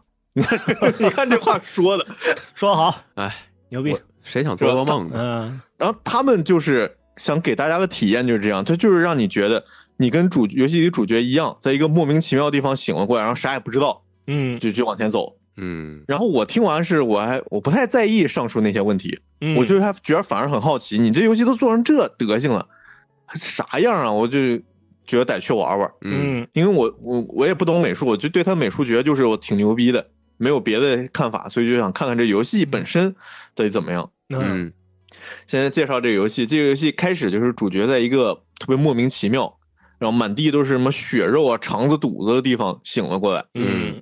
然后发现，然后醒来以后也没有指示嘛，就玩家和角色就是一样的，凭着本能哪儿能走往哪儿走，就向前探索。嗯，然后这个世界发现就像一个工厂一样，旁边感觉有不少东西还挺机械的，就像机器那种感觉的。嗯，但是你要仔细看，这些机器全都是靠生物科技驱动的。嗯，就比如说的，你坐电梯，那电梯不有一个一，你换别的游戏可能就一个。就一个挡杆儿，你往下一拉，然后电梯就动。然后这个游戏也是需要拉一下，但它这个电梯的开关就是一个一个杆儿上有四个孔，那四个孔旁边都是那种肉一样的组织，然后像肌腱一样的组织连接着。你要把四个手指头插进去，呜一拉，感觉拉了一下别人的肌腱一样，然后那个电梯就走了。啊，就是他的演出到处都是这种感觉。然后他那个游戏加血。加加血那个东西，我估计能让好多人直接删游戏。嗯，它加血的东西是一个像莲蓬莲蓬头一样、莲蓬乳一样的那种东西，全是孔。然后你 那个东西既是加血，你的血包又是你的子弹库弹夹。哦，放弹夹的话，就就会把那莲蓬莲蓬乳那个孔洞里面。填满那个子弹，嘣嘣嘣嘣嘣往里塞，我靠！然然后加血的话，就是它上面有几个小触手，里面有几个小小包一样东西，你在那个能加血的那个补给站里给它充满血，然后往自己胸口上一摁，然后就回血。就他的演出都是这个操性的，哎呀，我去！就这个世界让你觉得特别诡异，加上他这个游戏世界，你醒来以后，虽然他已经够诡异了，但是你也能看出来，这就是特别破败，有种那个末日的感觉啊。虽然这个这个破地方，感觉他妈末日前也好不到哪儿去。嗯，接着往前走，我就发现这游戏沉浸感特别好。嗯，它游戏音乐就是那种氛围音乐，然后它这个游戏几乎几乎啊几乎没有 jump scare 桥段，嗯，有。唯一有那一点儿，也就是特别特别保守那种，不是说那种恶意，那突然提高音量吓你一蹦那种，也没有，完全没有那种东西。所以它是一个恐怖的游戏吗？我觉得不算，那应该不能算。我就我觉得不算，虽然它很很让人不适，但是你跟你要硬往那个恐怖题材算的话，它应该也说不是那种传统的那种惊悚类游戏，它就是那种诡异氛围恐怖游戏。是是是，你要说它氛围恐怖，我觉得可以算。嗯，他这不是那种传统大家想象的肢体恐怖吗？啊，嗯。然后，但但在这个世界，因为它这个美术旁边每个细节都做的特别好，然后跟现实世界这种反差极大的感觉啊，正好要说，它跟现实世界人体是相反的。嗯，你像咱们身上，咱们身上不是那露出来的，就是嘴嘴上有个孔，那你要说孔上嘴算个孔，然后耳朵是打开的嘛，然后咱咱内脏都被被包在皮肤里。然后这个游戏里，主角身上的器官和肌肉很多都是暴露出来的。妈一低头看见肺，你在开头动画，你又发现他嘴是被封上的啊，他跟咱们咱们这个人类就感觉是相反的啊，就是就是让人感觉特别，因为相反嘛，就感觉特别不舒服。然后你又好奇，你走下去还能碰见什么破玩意儿？嗯，就就就这个推动我继续往下玩。嗯，然后。这里面这个这个游戏世界里到处都是这个可以操作的机械，但是你开始它也没有指引，你就看见一个机械动一动，然后那机械动了动，然后发现啊，干嘛呢？这是没法用，没法前进。然后完，你玩的时候就只能一步步跟着这个机械溯源，就溯到溯到最头，发现哎，这个机械好像有个解谜，然后能打开机关，然后你打开这个机关，上一个机关有用了，你打开这个机关，上一个机关又有用了啊。然后，这个游戏给你感觉就是，给游戏世界给人感觉就是那个一种精密感。这个咱们在采访里也说了，就是感觉什么东西都是层层嵌套，一环接一环，流水线一样。那访谈里那个大哥也说，游戏里很多场景其实就是想给大家一种人体器官的感觉。嗯，每一个地、每一个组织、每一个细胞，咱们像咱们身体里嘛，每个组织、每个细胞都有作用。然后它这个游戏给你感觉一样，感觉什么玩意儿都是乱糟糟的，就像有种破败。嗯，但是其实每个机关都是能相互关联。然后它这个场景里没让人觉得有人体器官的感觉，还就是另一个，就是它场景看着一片死寂啊，但是你又感觉什么地方都在动啊，然后地上有些什么那个那个像触手一样东西啊，或者像组织一样在搏动着，然后有些那个机器你看着像机器，但是其实像心房，然后有那个狭窄通道，感觉像是血管，像动大动脉一样，嗯，然后所有地方相互连接，就是有种那种。生物进化每一步都是有根据，每个地方都是有作用，这种感觉。你玩的时候，你感觉自己像一个工作细胞。对，其实你玩是工作细胞，你是一个红细胞在里边走。对，你就是感觉是你自己没有什么意识，在跟着本能在往前走的一个细胞一样。嗯，那这个感觉让我玩，越玩越觉得行，感觉可以坚持一下。但是这游戏的解谜特别出戏。哎，这个游戏解谜特别出戏，是让我觉得这个游戏设计这有问题的一个。地方，嗯，就我先说第一个大解谜啊，就上来我我在一个墙上发现了要取走一个像卵一样的东西，然后卵里有能孵化出来一个莫名其妙的人，能帮我解开一个机关开门 然后把这个卵取下来那个过程是一个华容道一样的谜题哦哇，就是你整的，你必须得把一个中间一块一个机械杆想想办法把旁边的把旁边的卵让开让开，然后把你的机械杆伸到最前面。那不就华容道吗？嗯，让那个曹操逃跑出去，然后旁边一大堆其他武将，然后各种挪挪挪 着走，暖生曹操。对，然后后期还有像那种开锁那种旋转谜题，嗯，然后还有一种就是旋转，就是那锁分三层，你必须你在转动的时候得找着它那个环儿，然后它的环儿会都联动，按规律停到哪儿，然后你再咔插上。第一层，再咔插上第二层，插上第三层，然后最后一转，把锁打开。嗯，然后后面还会把那个锁，它不是在转，自动转嘛，它会给挡住一边你就能 另另一边靠感觉，然后去开锁。感觉和它这个血肉的这个整体环境不太不太搭呀。对，虽然它这个机关设计也挺符合它那个氛围的，但是就这这个核心玩法就是。没有他想，没有他整体氛围那种感觉了。嗯，然后还有一些就是理清前后关系的逻辑谜题，然后这个哪个不能，哪个先放，哪个先开，哪个后开，哪个后最后再关上，嗯，什么这种，都都不难，都不难，也没有说难为玩家，但是就是不符合游戏的整体基调。嗯，是，就有种什么感觉，让游戏前面精心设计的这种精密感和氛围感就变得有点没意义。嗯，我说你弄个这么好玩，就会让我玩个这，就是本。而且本来这游戏给我不，我不一直说给我沉浸感特别强嘛啊，然后这些解谜就一竿子给我支回现实，告诉我你正在玩游戏，不是在体验啥，靠，就有种这个感觉，有点画蛇添足了。嗯，因为我看好多人写那个评价，都是说这游戏卖这么贵，然后这些钱其实百分之八十都是买了他的画儿。是，他好像你买他那个就是 Steam 现在上面那个豪华版，他就送你好多原画什么的。嗯嗯，那还设定集，对设定集。但它设定集确实牛逼，但是它其实这个游戏也有，等我先喷完，我再。其实游戏我觉得还是有点说头。嗯。接下来要喷的就是那个战斗和枪械，我要做的那别提了。那枪械只有它设计本身，我觉得特别牛逼。那枪械本身是个活物，嗯，你要给它换头的时候，直接把它后半拉扯开，再插上个别的。就这游戏这种疼痛感演出特别多，感觉特好玩。嗯，但是它这个枪械子弹做的特别有限，而且换弹奇慢。你要把那个枪械那小生物屁股扒下来，把子弹 挨个塞回去，然后再给插上。哎呀，插上那会儿够你死八遍了。然后敌人都巨耐打，那四五枪一个，你一你一夹子弹也没多少个。嗯，所以最后玩这游戏，看见敌人我就看见就溜，秦王绕柱而也走了。嗯，这这是效率最高的，还能比较快。而且还有一点是因为这个游戏死了会自动传回保存点。然后血也不会回满，还他妈是刚才你要是打怪之前就是血比较少，是你这个特别被诟病。你再打还是血少，感觉怎么都打不过，都死死局了。对，嗯，就是幸亏战斗不是这个游戏主要玩法，嗯，大多数战斗都是可以跳过的。是哦，然后游戏的场景设计是真的。虽然牛逼，但是室内场景玩着玩着会有一种视觉重复。但你仔细看，其实东西还是不一样。但是它整体风格做的太统一了，就是你感觉一样，就有点不太好。但是游戏里有一个开放，唯一一个开放式的户外大场景，我觉得特别牛逼。那个场景，玩家是从墙上掉下来的，莫名其妙掉下来，然后发现肚子上连着脐带哦，然后第你醒来第一件事就是扒着脐带，砰，从肚子里给它拔出去。我的妈！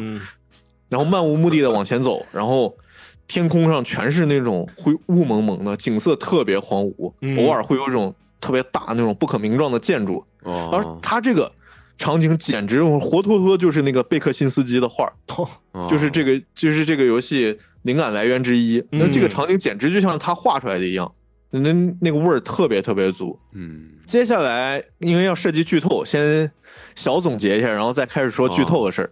非要剧透吗？然后，因为这个游戏不长，这游戏不长，谜题也不难。我觉得只要你你也觉得这游戏对胃口，那四五小时就能通关。然后叉 G P 上可以直接玩。嗯，是。然后接下来就是聊聊那个整体感想。那这块是全是剧透，所以不想听的朋友可以跳过这段。每期固定的 C T 剧透环节是对。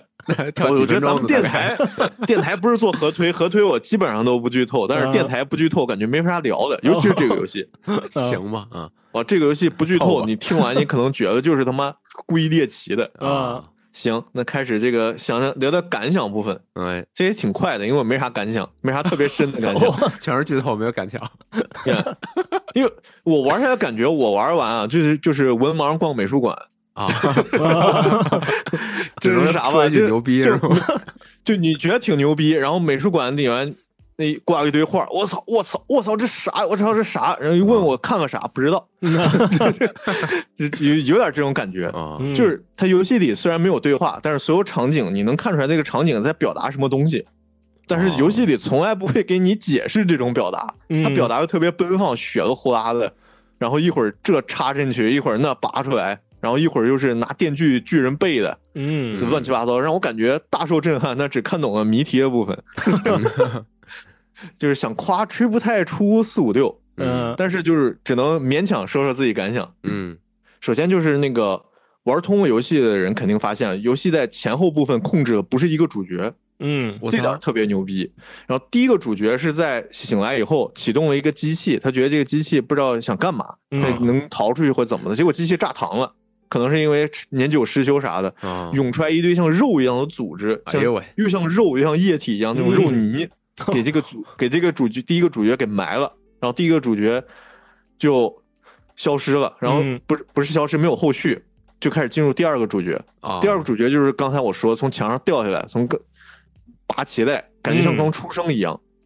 然后他是凭着直觉一步一步前进，结果中途他被一个莫名其妙的寄生兽给抱住寄生了，结果那就是第一个主角。他是被埋在肉泥以后，整个人变异了哦哦，那寄生的过程还特别闹心。这寄这个寄生就是全游戏唯一的 jump scare，就一抬头突然看见一个怪物在楼在那个房顶，然后突然冲下来，然后抱着你。他这个寄生还不是单纯抱着你，他妈寄生，他把两个手直接插你肚子里。哦哟，然后你想挣脱的时候，他就你给拔出来，然后他插回去插更紧。的，看那个演出突出一个头，我操，哎呦，太难受了。就就是这么一个演出，嗯，然后就这样抱住寄生。然后最后他被抱着寄生的时候，他终于摆脱了这个寄生兽，嗯，他发现了一个场景，那个场景跟之前的工厂不一样，感觉像是就是一个更高等的种族那种场景，那种居住居住地，像神庙一样的地方。然后你再走，你发现那些高等种族好像已经靠着什么机器，这种精神飞升啊，精神意识传送到其他世界了这种桥段。然后咱们的第二主角就想办法把寄生兽弄走以后，他自己觉得可以去跟跟去飞升。嗯，然后再弄那个机械把自己脑壳子打，把自己天灵盖打开。那么第一视角啊，有个锯子把你锯天灵盖锯开，然后给你连上一个什么神经，然后他控制一个傀儡，抱着自己的肉身往飞能飞升的地方走。然后为了不让自己的肉身死了，他用傀儡一直在往肉身上扎。就就游戏演出就是你抱着自己的肉身，然后走一步扎一下，走一步扎一下，让自己肉身保持活着。哎呦！这点也是开发者说过的，那个人人能辨别自己是否活着就是疼痛感。但是你大哥，你们表达的太牛逼了，结果就在飞升的最后一步，那个寄生兽又他妈跑回来，第一主角，嗯，给第二主角抓住，然后这次彻底寄生，然后一起变异了，两个人在二人性中变成了一根肉身，我操，就是一一个肉柱子，你知道吗？两个人的各种特征合在一起，变成一个肉柱子，就立在最后一个场景，我操。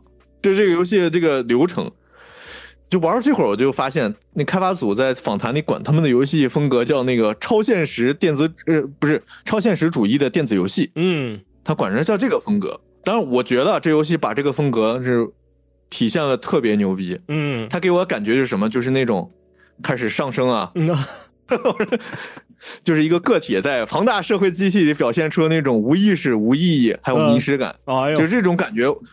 我觉得我让我这种人能说出这种话，是这个游戏真的做到位了。嗯，确实，因为我平时不爱不太爱研究这些事儿。嗯，但是他就玩完给我的感觉就是这样，就是像咱们每个人每天都要做很多事情，嗯，然后咱们活着其实并不知道这些做这些事的意义是什么，就是咱们每天要上班。上班是为了啥？为了赚钱能生活，然后生活就是为了吃饭，然后买些自己喜欢的东西，玩喜欢的游戏。嗯，然后也不知道咱们做这些事儿的最终极意义是什么，就好多好有些思思想会就是把人的生活往这个方向引嘛。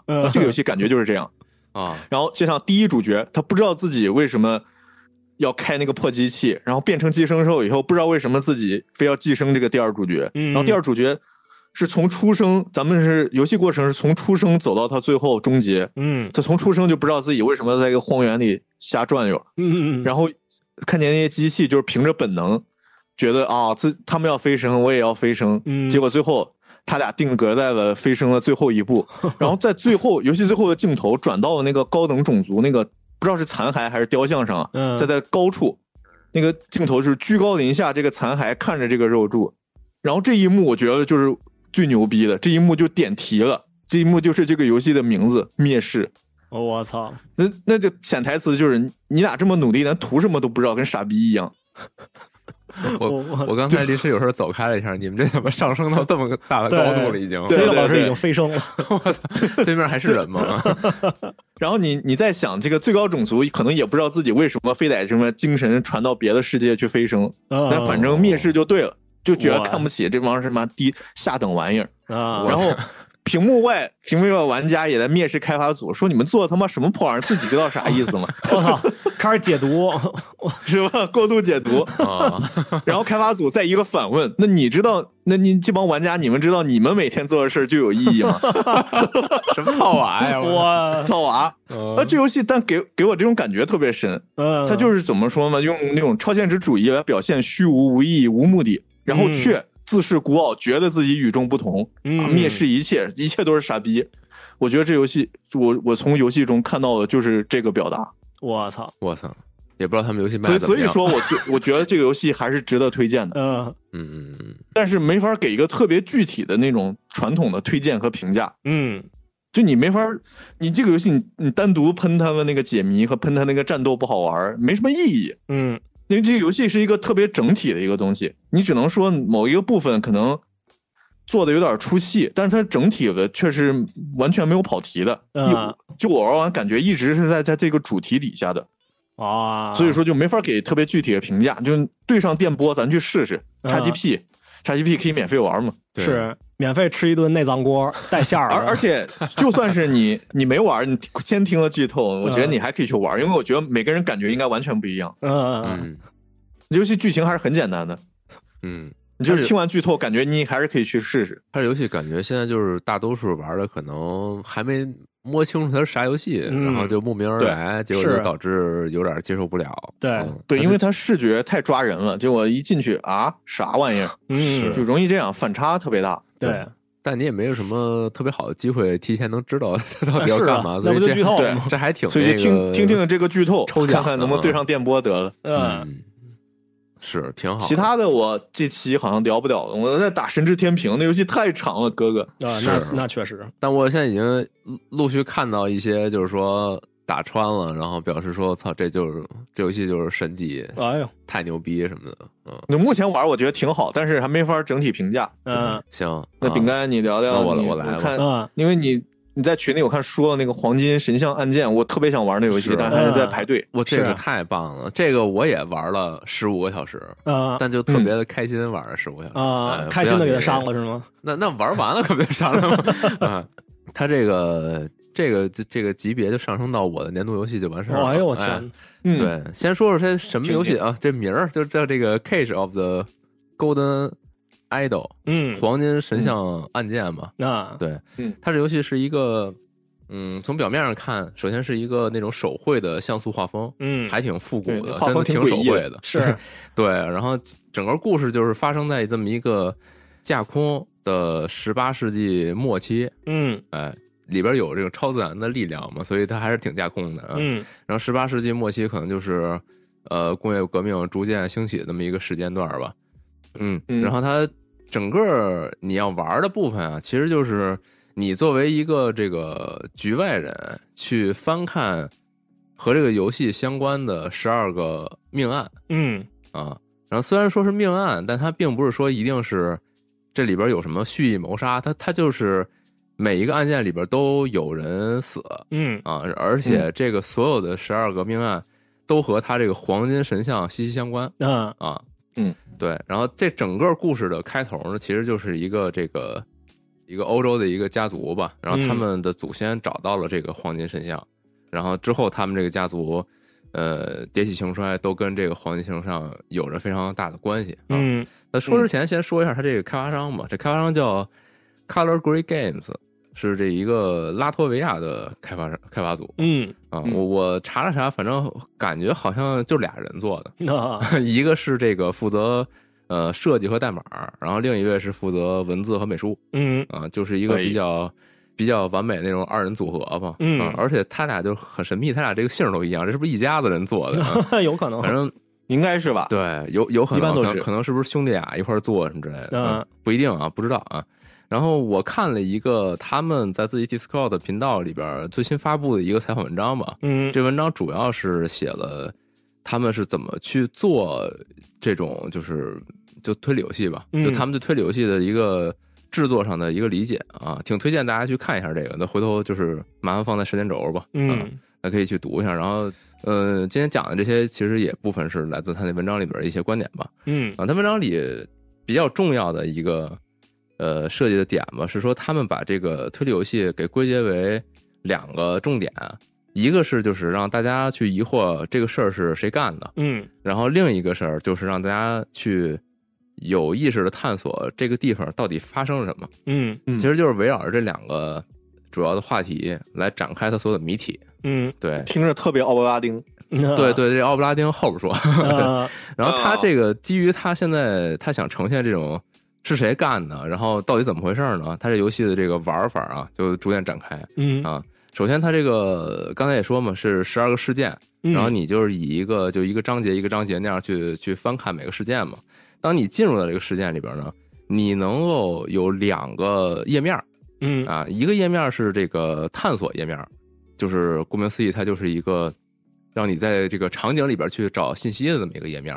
然后还有一个页面，它叫思考页面。嗯，这个页这个思考页面稍微待会儿再说。对，然后这个探索页面实际上就是一个刚才也说嘛，这种比较复古的手绘像素画。嗯，它是这么一一个场景，啊。当随着这个关卡往后，它场景会越来越复杂，甚至会比如上楼、往后进门什么之类的，这种就是场景会推进。嗯，这个场景并不是完全静止的，你看到的实际上是这个命案发生的那一刻的那么一个短暂的瞬间。比如说，你能够看到呃什么东西着了，嗯，呃，然后什么东西炸了，就那一瞬间的这个动动态是存在的。你能你能够明确知道那一下到底发生什么事儿，嗯，而且你还可以跟这个场景里的所有东西互动。是，比如说，你可以看看柜子里放了什么东西，你看看这人兜里揣了一什么玩意儿。然后，甚至你还可以就是和里边的人物去交互，呃，都这个交互倒是不至于到说你可以跟他说话，就你可以点他看一眼，他现在说了句什么话，以及他可能想了一什么事儿，嗯，你能干这些东西，所有的这些线索，全都是来源自你的这个呃勾勾点点，就是到到到处去找，嗯，对。然后这个游戏它比较友善的，它开它给你一个这个辅助模式。你所有这个场景里边能点能互动的东西，它都有一个小小星星在那闪。嗯啊，哇，这太好了，我特别烦对，狂点。当然，它也准许你开这个 Pixel Hand 的这种模式，就特别开那模式，你就自己点。我都没玩，我都不不建议大家开。对他，他开发者还是建议你大家就是用他们这个辅助的啊。我也比较建议，因为确实是。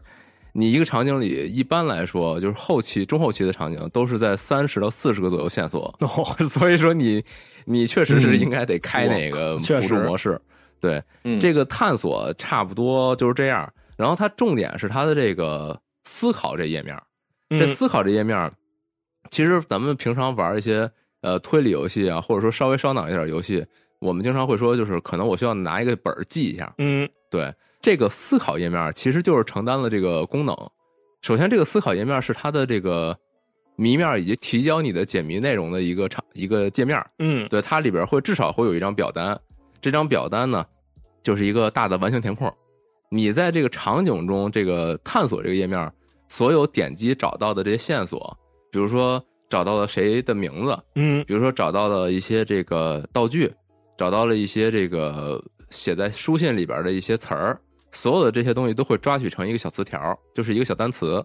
这些所有单词呢，会放在你的这个呃你的这个 UI 底部的一个库里边。嗯，这些单词呢，都是你要去填你的这个这个思考页面里边那张表单。就是你相当于你是一个侦探嘛，嗯，你要提交一个报告书，谁在哪儿，什么时间，他干什么了，结果是什么？嗯，对，这个这个表单呢，其实就是一个完形填空。嗯，就跟咱们高中的时候做的那个英语。英语每周周报里边的 提出了这么一个 完形填空是一样的，对对，就是因为这个大量的被大家提到，就是 对，就是非常的勾起恐怖支配回忆啊。然后但是呢，就是刚才不也说嘛，它其实承载了一个你的小笔记的一个作用，嗯，因为你如果想让玩家直接从这些琳琅满目的线索，可能三十二十或者四十多条这种这种单词里边去提取信息，就给我填那完成填空，嗯。那就有点太难了啊！然后在开发者的访谈里面，他们也提到，他们一开始真的就是做成这样的，嗯，但是发现就是大家思维很发散，填出啥样都有，嗯，真的太难推进了。是，他们后来就在这个页面里边加入很多辅助的功能，嗯，比如说这个游戏刚开始的时候，你可能还没有那么呃知道它的玩法或适应它的习惯它的那个逻辑，它可能就会给你一些简单的，呃，首先谜题一开始比较简单，可能更倾向于就是你能把这个图看懂。你就知道我要填什么了，嗯，然后慢慢推进呢，你会发现这里边的人和事儿会越来越复杂。那你那它的这个思考页面，它就会辅助你。比如说，它有一个页面是告诉你，这场景里出现了九个人，嗯，你先把他们是谁，你给填上。是啊，你在场景里找到所有的这些名字填进去，它这个每一个表单它是分开的。比如说我这块就是识别谁是谁，嗯，我这块是识别呃一些其他的信息，比如说这些图标是什么意思，然后这些时间。这些是人都在哪儿，嗯之类的这些这些小的呃小记事本的小页面，是这每一个页面都有一个检成功检定，嗯，当你能够把这些比如说名字全都填对的时候，你这个页面就成就检定 OK 正确，嗯，这样你就能一步一步的知道我做对了啊啊，你就不至于说我一口气儿直接推导最终答案，然后就疯狂告诉你不对不对不对，然后你就很痛苦，嗯，所以他这一点引导熟悉的感觉，对，就是。就是英语老师在告诉你，呃，你排除一下这个选项，然后你在这俩再选一个，这种感觉嘛。对，然后这个东西其实是极大降低这游戏难度的，嗯，是。但是其实他要不这么降，可能有点太难了。嗯，降完以后还可以，就正反馈很会很好。嗯啊，你当你想不明白这块的时候，你可能呃把这个先放一放，因为你在里边也可以先填着，虽然你填错了，但是它也代表了你一个思考痕迹。你再回头再复查的时候，也不至于说你就忘了啊，我刚才是怎么怎怎么想这事儿的。嗯，对，而且它里边也有一个比较呃比较妥协的一点吧，就是他们给了你一个这个。呃，快成功了的一个鉴定，嗯，就是如果你填的只有两个错，他会给你弹一个提示啊，就写你这个接近真相，只剩下最后两个是不对了，嗯，两个或更少的不对，嗯，这样你你还是有一个就是反复试然后试出来的这个可能，嗯，你可能最后只有一个词儿你填的不对，然后你就试试试啊，发现是是这个，那我那我多试几下啊，对，而且它里边。不同类型的词，它是颜色是不一样的。嗯，呃，比如说，呃，场景可能是蓝色的，嗯，然后人名是褐色的，嗯，呃之类的啊，就是这种。然后它那个空也是有颜色的，你你不是随便瞎填的哦。就这些已经把它弄得比较简单了，其实是手把手教你怎么推理。是对，你说到这儿，可能刚才不也说吗？非常熟悉了，嗯，就是比较像奥布拉丁，对对，但是完全没有奥布拉丁那么难。在他这个篇采访里边，其实最开始就提到了，他们这两个人之所以要做这样游戏，在游戏开发之初，他们就是觉得像奥布拉丁或者说是同类的一些这种偏走路模拟、偏解谜的这种游戏，这种让玩家自己去发现线索、去推理、去解谜的游戏，还是不是很多。嗯，就传统一点的，我觉得属于本格推理了，这属于。本格推理游戏啊，是就传统一点的那些解谜推理，可能更多的是说，比如给你一些选项啊，让你去跟着故事去推进啊，嗯，而不是说让你自己去在场景里边找线索，自己推进，嗯，去解开一些这些案件谜题。他们就是很想做类似这样的东西，所以呃，在这个基础上吧，可能也吸纳了一些这类游戏的一些灵感，然后做了这个游戏，嗯，而且这个奥布拉丁的作者。也给他们写了比较高的评价，然后他们自己又把这作者的评价放在自己商店页里，所以我我也放，我 可见可见他们这个还是比较心有灵犀的。嗯嗯，对。然后就是其实也是刚才说的，他没有奥布拉丁那么难，嗯，而他这里边因为他是一点一点优化成这样的。他在那篇采访里边也说过，他们经过其实很长时间的迭代，把最开始的那些。让人觉得很痛苦、解不出来的东西，就不断的妥协，嗯，然后最后呢，就是有一种一步一步教着你，那你要先把这个信息理出来，然后你拿这个信息再去找下一部分的信息，然后所有的这些过程，其实还是融融合了一些巧妙的设计在里边的。比如说，它会不断的误导你，嗯，因为每一个场景，其实在在我玩下来的实际体验感觉就是，你看到这场景的时候，你一下就能大概明白啊。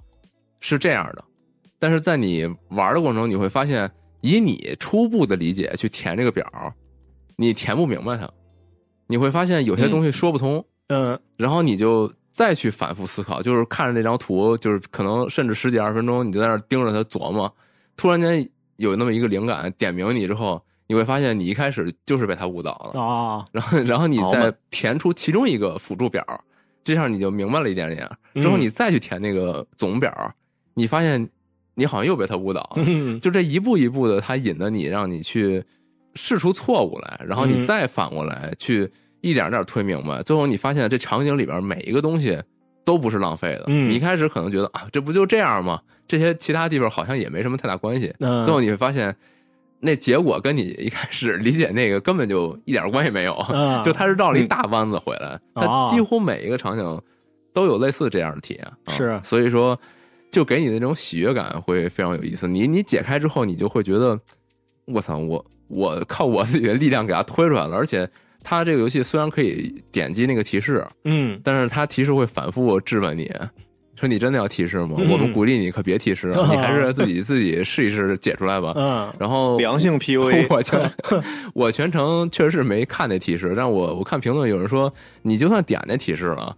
他也就是再多引导你一下，他绝对不会告诉你答案的。是，嗯，对，又回想起这个英语老师这话题了，他绝对不会告诉你这题就选 C 的。嗨，我以为是雷顿教授呢，你自己反复推敲说，哎，你 你排除一下错误选项，不是这个，那你这俩你再选，你看哪个选哪个？嗯，对他他一路就是反正引着你，让你觉得，我操，我解出来了，你看行不行吧？你看我都给你参透了，对，直到甚至说。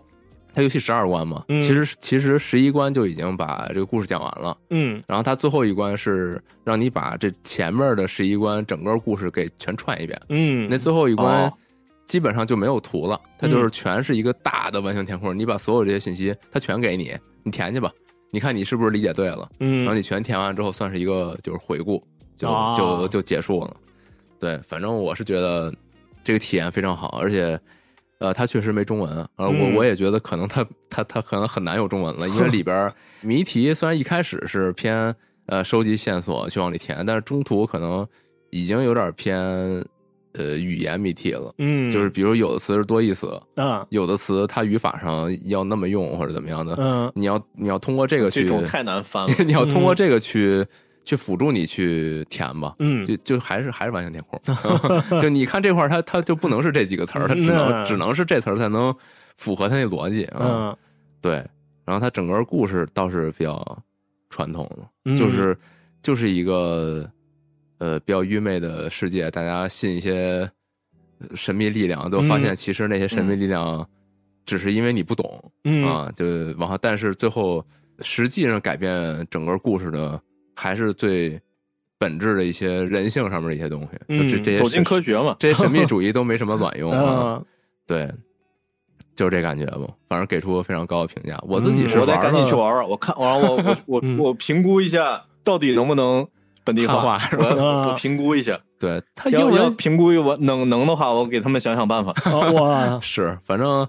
他这英文倒也不算太难，我玩了十五小时通关嘛。嗯，我看了看评论，感觉大家可能在六到八小时左右。嗯啊，我还是因为它里边好多词儿，我确实是不懂，我查词典，然后再加上他那游戏，因为它是手绘风，嗯，他那个好多词儿写的都歪七扭八的啊，我还没办法看不清，很方便的。懂。对我还没办法很方便的查它，所以有的时候就就确实耽误点时间。嗯，对，这个还算是一个小而精的小品游戏啊。目前的话也是特别好评，反正就我个人是极极度推荐啊。因为当年奥布拉丁玩完以后，确实也是我直接认定它为我年度游戏。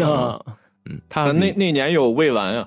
是 啊，是啊，是吗？神仙打架啊，那那对不起了，那还是换，那还是换一下吧。啊，那围栏定定义为我灵魂游戏哇，升级了。嗯，行，这这就是这样啊。大家只要这个英语还行吧，就是一定试试啊，没没有太大门槛。高考模拟器啊啊，没事儿啊，高考模拟器那确实英语周报模拟器。嗯。行，我看底下好多人就评论说什么玩完这游戏之后，我觉得我的英语都行了，是都是幻觉嗯，哎呀，没无字典玩完极乐迪斯科你就真行了，我操，那可能也那可能多学科都行了，嗯，行吧，那我这就就就是这么回事啊啊，那行，那你再来一个，那我就最后一个吧，是。这个介绍一款真正在这期间填补我内心空缺的游戏。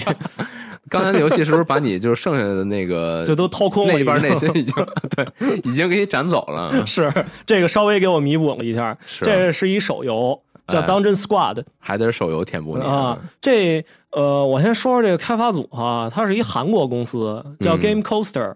他们至今为止加上这游戏，总共做过三款游戏，都是手游，嗯，都是叫 Dungeon 什么什么的。嗯，第一个是 Dungeon Defense，第二个是 Dungeon Maker。Dungeon Maker 这游戏我估计好多人应该听说过或者玩过，就是一个你扮演魔王，你经营一个地城，然后在里边放各种陷阱、各种魔物，去这个阻挡勇者进攻的这么一游戏啊啊。然后这个 Dungeon Squad 的玩法跟它一代那个 Dungeon Defense 差不多。就是你在屏幕的左侧，你控制的是一个防卫这一方，呃，然后右边呢会有敌人进攻，你呢就是可以通过你的主动技能以及各种的这个 build 的组合去这个一点一点攻关。嗯，那这一步呢是加了更多肉鸽元素，你这一天一天往后过，你可以选你是要拿哪种素材，你要不要打精英怪，进商店要不要买什么东西，就这样一关一关走，直到打完这个目前为止的最终 BOSS。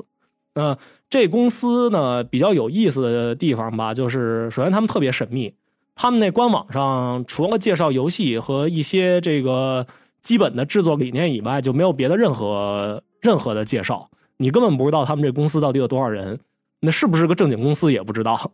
他们这个写的最有意思的一句话哈，就是我我觉得在现在还挺少见的。他们说他们制作游戏的理念就是玩家想要什么我们就做什么。就你们只要你们提的要求是在这个法律规则内、道德底线内的，我们就全给你做。对，就他们真的是按照这么一个理念在做游戏，就是不是？然后然后他们又特别神秘，所以他们是个 AI 公司是吗？有可能。就是我先说说他前作《Dungeon Maker》啊，我当时也特喜欢，就是他这几座都是本体卖特便宜，就两美元，然后他会有一些额外的 DLC，你可买可不买，就是这么一个状态。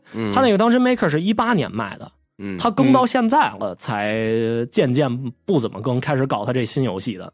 然后良心良心 AI 啊，呃，这 Dungeon Maker 当年一开始出的时候，它是一个就系统特别简单的那么一状态，我就眼看着它一步一步在丰富，它几乎是保持着每周更一个新版本的状态，这么更。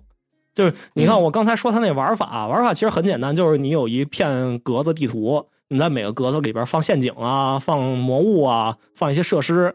然后去一波一波抵御这些勇者就完，就这么一直往后打，直到打到你不行为止。嗯，往后开始哈，玩家说：“哎呦，现在这难度太低，给我加新难度。”他们现在最后好像更了得有十几个难度。然后那个说这个想要剧情，给你做了一剧情模式；想要更多的卡。给你做了一堆卡包，那卡包是你可以直接用游戏内的那个资源去买啊。有没有这年度最佳服务游戏？赶紧赶紧评一个。然后那个说那个我们这个魔王这个想要皮肤做，给你全做一个一个魔王十几样衣服，然后但是你得买啊。然后这个 做了不买啊。然后说那个不行，我们不想只当防御那方，行，给你做一个进攻模式。全做 啊，玩法都做啊。对，就你你们要什么，就只要我们能做，全给你做。啊，就一直做到今年。然后就现在这游戏有一个额外的扩展包，你需要买。除此以外，就是基本上是一个内容相当。足的这么一个状态了，你基本上玩不完。嗯啊，那那游戏我断断续续玩了好久，我我在 iPad 上买了一个，手机上买了一个，嗯，然后就疯狂玩，一直就看不到尽头的这么玩。嗯，然后现在这个当看不到尽头的手游，让我想起了《梦幻家园》。我操，那还不太一样啊？行吧，这个《Dungeon Squad》它其实呃还有一点哈，它比较突出的一点就是，也是韩国人可能做游戏最喜欢的吧，就是把这个主角们整的哎都挺好看的。像素风的那种啊，还挺色的，懂啊。然后因为《Dungeon Maker》，我记得这个才是确实挺好，这才是你那个话题要说的那个解压游戏是吧？呃，那那那可能吧，可能可以这么说。就是呃，这游戏它跟《Dungeon Maker》相比呢，还稍微给这些角色加了点动态效果。嗯，就是《Dungeon Maker》那基本就是这么。这么站站在原地晃荡，行，差不多得了。然后这个《Dungeon Squad》里边稍微还多了点动作，嗯啊，玩法上呢，就刚才也说过的，就是还算比较经典的一个塔防玩法吧。然后你能组出来的各种 build 也挺有意思的。它这个呃，你主动释放的基本就是那种小子弹，对你去打这个自己瞄准打场景中的敌人。然后还有一些可以自动触发的，什么地上放陷阱啊，什么这身上出个盾啊什么的这种东西。目前看好像是总共是有三个世界，每个世界最后有个 boss。我至今没有打过第三个世界的 boss，就是经常死在他的那个那那个 boss 面前。呃，还不知道通了以后会怎么样。就是现在这个过程啊，就很有意思。每周它差不多会更两个版本，你就眼看着它渐渐的在完善一些可能这个游戏本身就应该有的功能，比如像存档。啊，对，就是这游戏我最早玩的时候，我发现它每一个世界差不多有呃，好像是十二到十五关左右吧。啊，每关倒是挺短的。每关阶级是吗？每每关可能这个几十秒就完事儿。我是第一次玩呢，我就一直玩玩到死为止。然后第二次我发现，我操，我怎么退出完进去没有继续开始啊？你是不是得那个右键拿光照一下，然后继续？不要不要随便说这种奇怪的话哈。那个呃，这这游戏它暂停菜单只有一个选项，就是撤退。就是你放弃这个这个回合啊，不然唯一的存档方式就是你过了一个世界，它才给你存档。那人家原本就是这么设计的，不许你中途退出。但是没什么道理啊！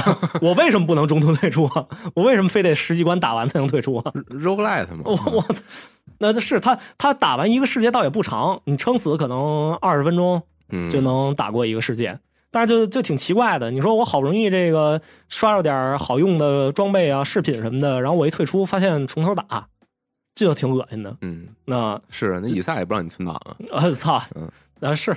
那然后人家这个最近说更新了存档功能，然后还是服务型游戏啊？对啊，就是还是你想要什么就给你做什么嘛。嗯。然后现在皮肤的话，每个角色只有一套，还在更新当中。呃，然后难度应该也有选项。呃，它现在就只有一个 normal 写在那儿，但是我不知道我过了这仨 boss 会怎么样。应该也有不同难度选项。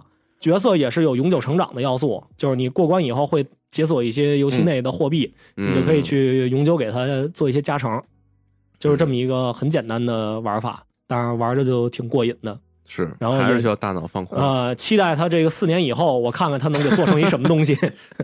嗯，四年以后又一新作，啊，老游戏又更的完美无缺了。啊，基本就是就是这么一个路线。我操，有公司太良心了。我觉得这这公司真的还挺少见的。那大家还有什么别的想要分享的游戏吗？这期游戏大概就这些，因为我咱们现在这期的时长，我觉得已经快让 轴轴组的小伙伴们想弄死咱们了。我那个鳄鱼侦探没敢讲，其实主要原因就是这个。那要不然这期得奔着两个半小时去。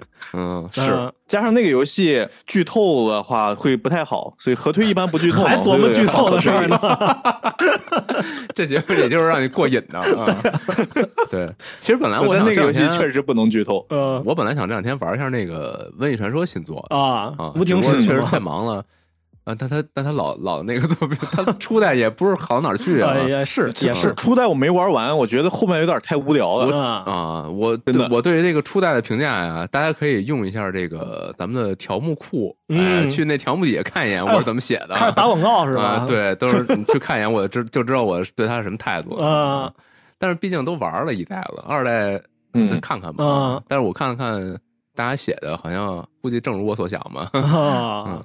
嗯。其实刚才你说的那个黄金神像的时候，我之前一直在酝酿着说那个要把几个游戏打通，这个在闲谈节目说的啊。但是鉴于最近这个各种问题，导致我没办法正经开坑，所以可能等我实际通以后再跟大家去分享吧。对，就鉴于现在这种特别没有什么时间、特别忙的这个状态，对，有些我们做了一个。解决的办法啊，就是啊，买了一 Steam Deck 啊，对，之后就可以随时玩 Steam 上游戏了，说不定就能多讲点东西啊。虽然老师很可惜，你没有这个当面看到饼干这个在办公室炫耀他的 Steam Deck。他今天这个到货以后，拿着这个机器，就是连厕所都进去趟了一圈。出来机器有没有湿湿润？不必，不必，不必啊。行吧，那玩意儿太沉了，那可不敢脱手啊！进厕所玩 我说的可是这意思啊！